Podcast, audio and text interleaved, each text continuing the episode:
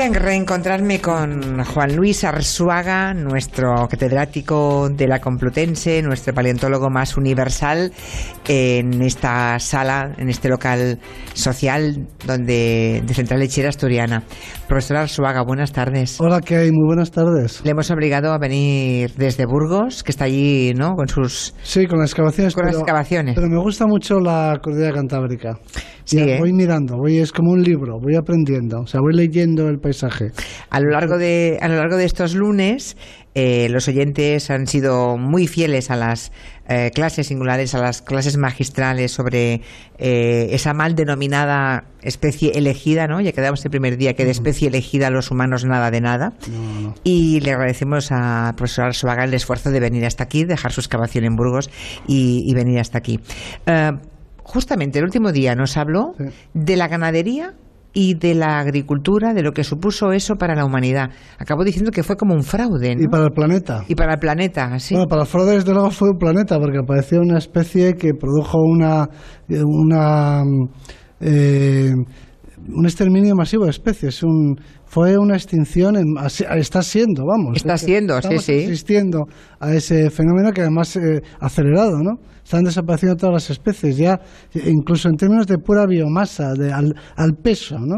Las especies salvajes, de mamíferos, por ejemplo, presentan una muy pequeña parte de la biomasa de la especie humana más las especies domésticas. Y eso es el resultado de un descubrimiento, se puede decir así, o de una, de una invención que se produjo hace 10.000 años, por, por redondear la cifra, y que consistió en pasar de un modelo de economía que consistía en eh, gestionar la naturaleza, en el sentido de aprovechar los productos que la naturaleza ofrece de forma natural, espontánea, a obligar a la naturaleza a ponerse a nuestro servicio. O sea, la o cuando nos inventamos la agricultura, ¿no? Y cuando en Y lugar de en lugar de ir buscando el alimento, Lo producimos. de- exacto, nos decidimos quedarnos quietos, dejar la vida nómada Claro, y empezar a hacerlo nosotros. Y fue un fraude, eh, el término fraude lo ha utilizado eh, Harari en este libro que ahora es eh, tan, tan leído, ¿no? De, de, de Sapiens.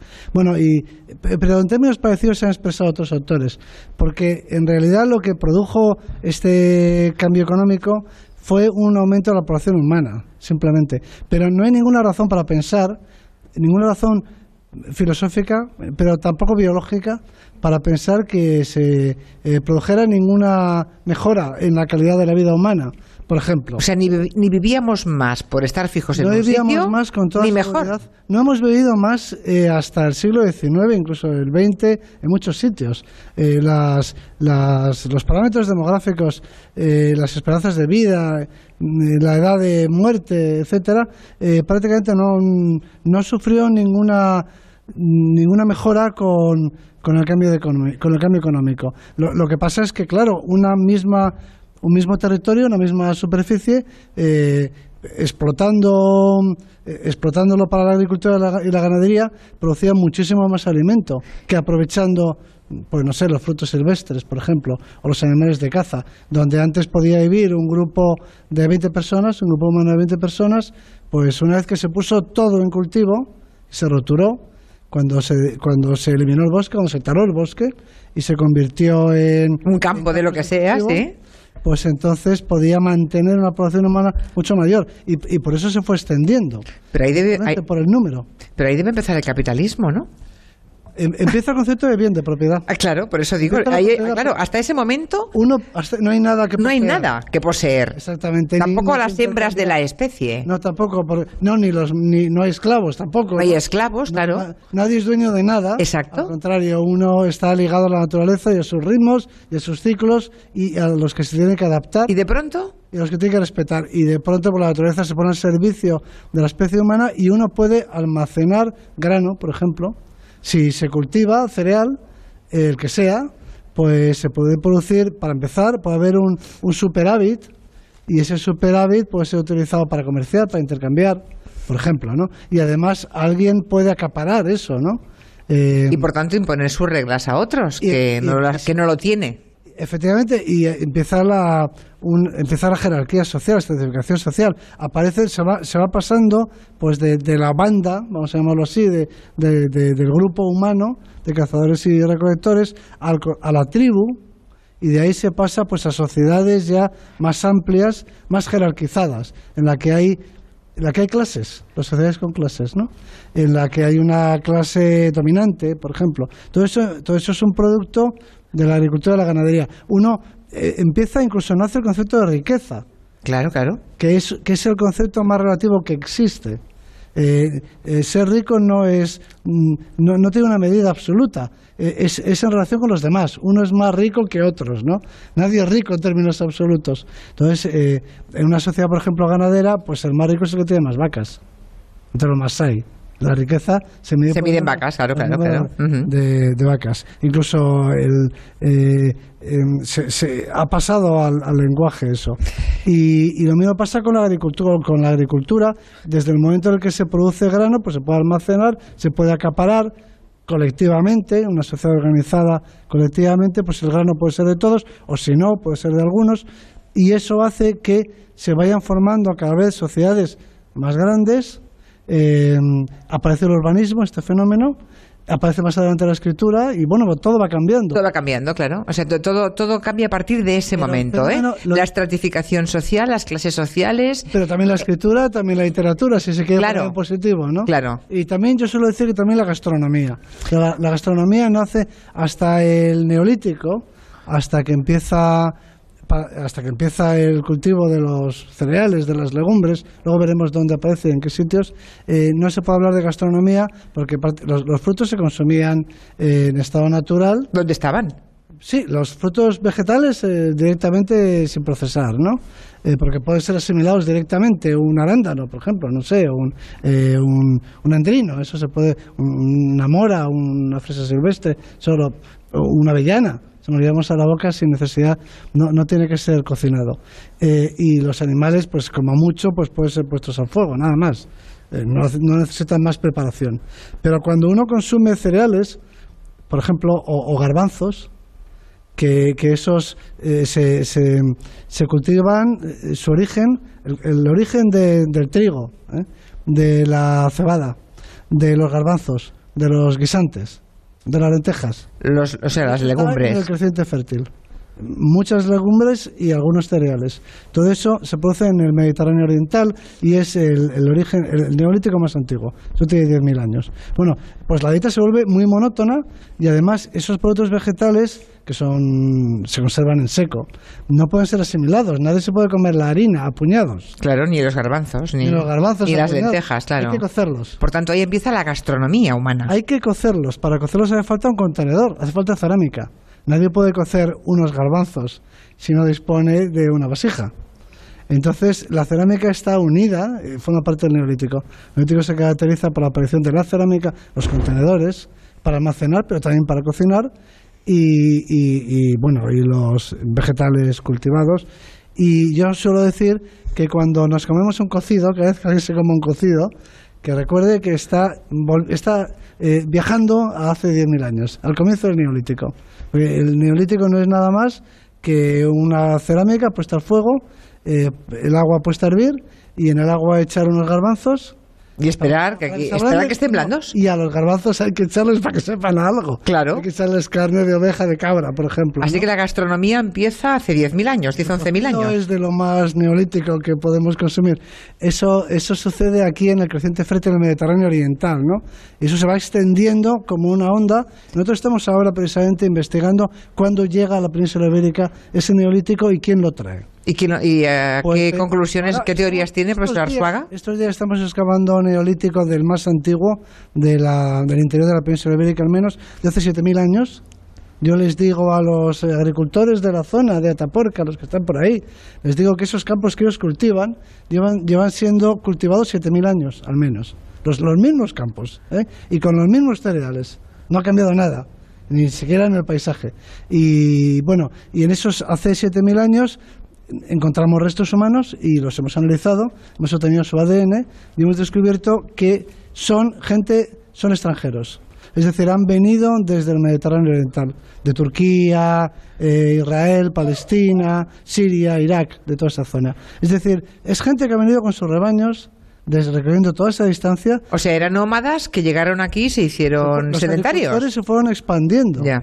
como una onda y llegan aquí hace 7.000 años y en un primer momento los que llegan, estos que llegan, eh, no, no, se han, no se han cruzado con los aborígenes, no se han cruzado con los cazadores y recolectores locales, ¿no?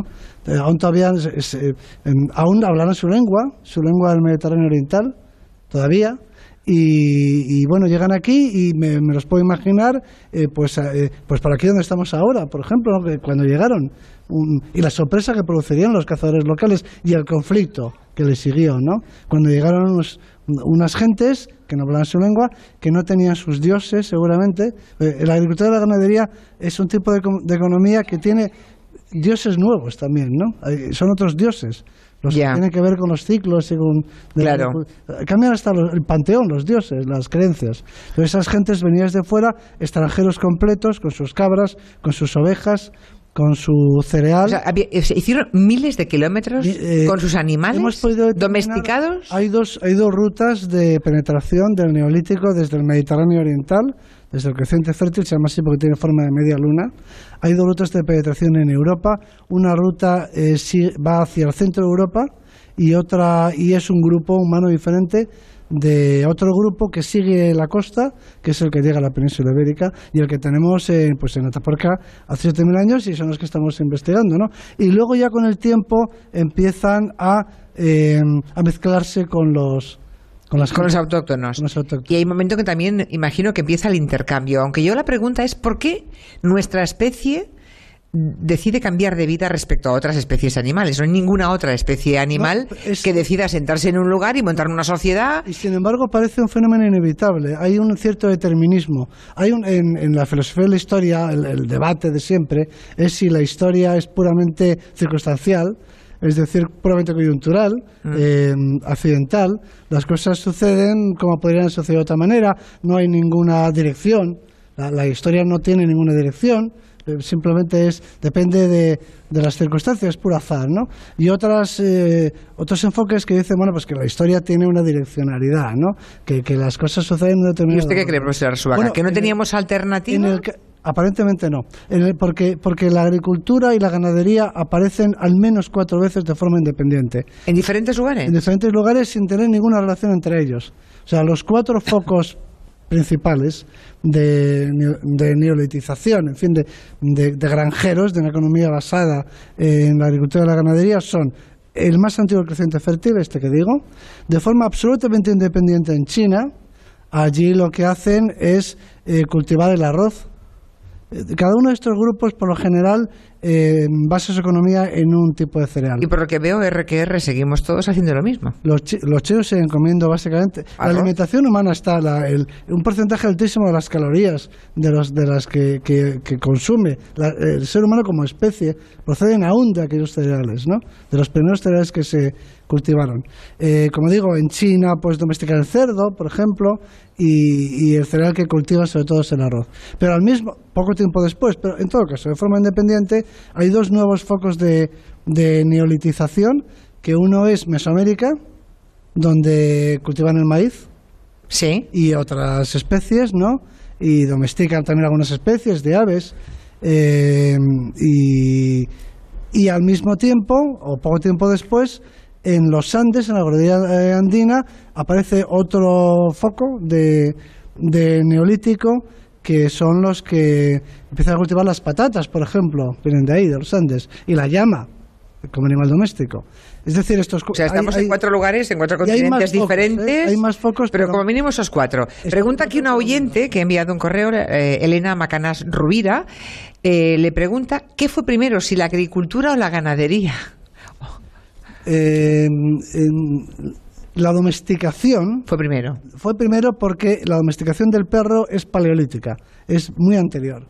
El perro es un animal que se domestica en la época de los cazadores, du- durante la glaciación, antes de la agricultura. Mucho, la primera especie doméstica es, Es el perro. con mucha diferencia y además en diferentes focos. También. Es decir, es un animal eso es un poco apoya a los que piensan que hay un cierto que la historia que, tiene una dirección. Sí, porque claro, si diferentes grupos humanos en diferentes rincones de la Tierra hacen lo mismo. hay un experimento que a todos nos sorprende, que hablando de las convergencias culturales, pero que es, un experimento que, produce sorpresa, y es el, experimento natural que se produjo cuando Hernán Cortés eh, entró en contacto con los aztecas cuando los conocen. Bueno, se reconocieron mutuamente en sus instituciones. Es decir, Hernán Cortés eh, era capaz de identificar pues a los sacerdotes. Al, jefe de la tribu, al, militar. al rey. Al rey. ¿Eh? El rey era el, o el emperador, como le llamaban de los aztecas, ¿no? Los obispos de allí. Rápidamente veía que había obispos.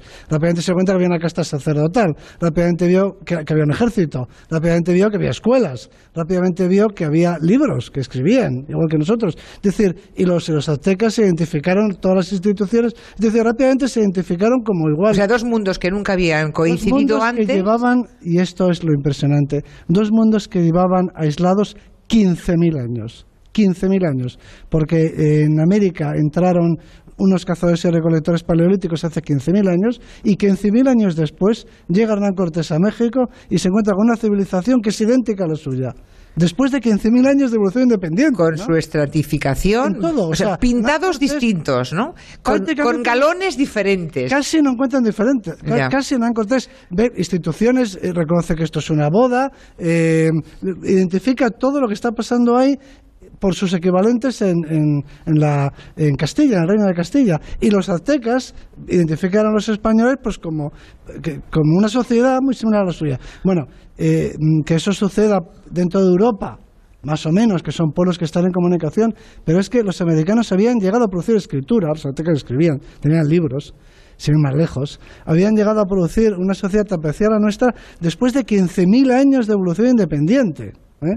Eso quiere decir que de alguna forma había un predeterminismo, muchos, muchos, parece, defienden que parece que inevitablemente si le da suficiente tiempo a una cultura o a una población humana termina desarrollando instituciones de este tipo. ¿Y, mm, ah, y, y en qué momento el macho de la especie considera, profesor Arzuaga, me quedan pocos minutos ya, no sé si, imagino que sí que lo podrá contar en el tiempo que nos queda. ¿En qué momento el... No, por el tiempo. La leche, ¿no? No, hemos podido juntar lo de la leche. Hay la leche, es verdad. Yo creo que lo que puede es la leche. Claro, pues hablemos de la leche, sí. Y la semana que viene... no, la, semana que viene, no, es que tengo interés en saber en qué momento el macho de la especie decide que tiene que apoderarse del fruto del vientre de la hembra. dejamos para la semana que viene. Sí, porque esto es apasionante, es apasionante. ¿En qué momento dice, uy, qué mal rollo, yo esto no lo controlo? Voy a ver cómo controlo a esta hembra. Otro día. Pero hablemos de la leche. Bueno, la leche es... ¿Desde cuándo consumimos leche más allá del destete? desde que hay ganadería, desde hace, desde que se domestican las ovejas y las cabras, y eso tiene 10.000 años casi, y las vacas y demás, eh, se, ordeñan y se obtiene la leche. Eh, la leche no puede ser eh, digerida eh, por los adultos. En, la mayor parte de los seres humanos no digieren leche de adultos. Y esto es muy sorprendente. Bueno, en realidad lo sorprendente es que haya adultos que puedan digerir la leche. Porque para poder digerir la leche hace falta mm, la leche tiene un azúcar que se llama eh, lactosa y para poder digerirlo hace falta una enzima que se llama lactasa. Los lactantes producen lactasa, los lactantes de todos los mamíferos todos, porque todos alimentan de leche. Claro. Pero cuando son destetados, dejan de producir la tasa. Y por tanto dejan de poder digerirla. De poder digerir la leche. No el queso, ¿eh? no el queso o el yogur, ¿eh? que es lo primero, lo primero que consumen, queso y yogur. Porque para eso los adultos, quiero decir. ¿no? Sí, sí, sí, Pero sin embargo, hay unos, unos, unas poblaciones humanas que eh, son mutantes yo soy mutante porque lo puedo consumir. O sea, la mayor parte de los europeos, de algunos pueblos africanos, básicamente esta región, eh, se ha extendido varias mutaciones que hacen que los adultos, las personas adultas, después de, una vez destetadas, sigan produciendo la enzima que hace posible la digestión de la leche. Y esa mutación, claro, ha sido favorecida, eh, se, ha se, ha extendido la mutación en aquellas culturas en las que una base de la alimentación es la leche. Es la leche. Entonces nosotros, por ejemplo, en nuestros yacimientos y en otros estudiamos ese fenómeno. A través del genoma podemos saber si estaba ya la mutación. ¿Y estaba?